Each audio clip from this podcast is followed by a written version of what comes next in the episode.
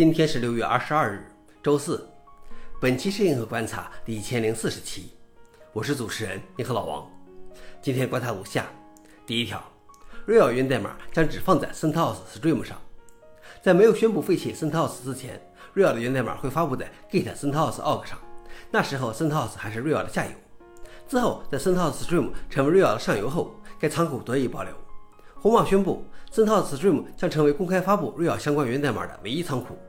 对于红帽的客户和合作伙伴，源代码将继续通过红帽客户门户网站提供，并进一步澄清，这一变化并不意味着 CentOS 项目、CentOS Stream 或 CentOS Seg 的源代码可用性有任何变化。但这一举动引来社区的一些人的担心，Alma Linux、Rocket Linux、Oracle Linux 等更难提供与 Real 版本一比一的二进制兼容的构建。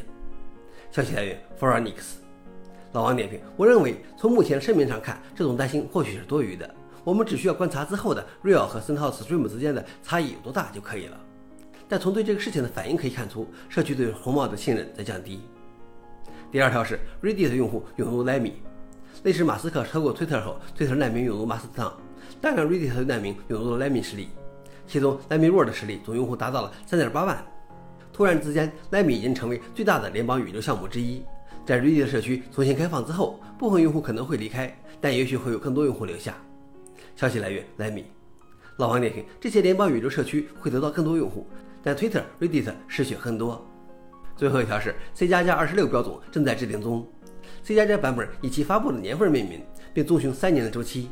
国际标准化组织 C 加加标准委员会发布了 C 加加二十六的进展情况。根据其时间表，新语言功能的截止日期是二零二四年第三季度。功能冻结将在二零二五年第一季度。委员会已经通过四十份修改文件，增加了下划线字符同配符，基本字符集添加了 and、dollar 和反信号。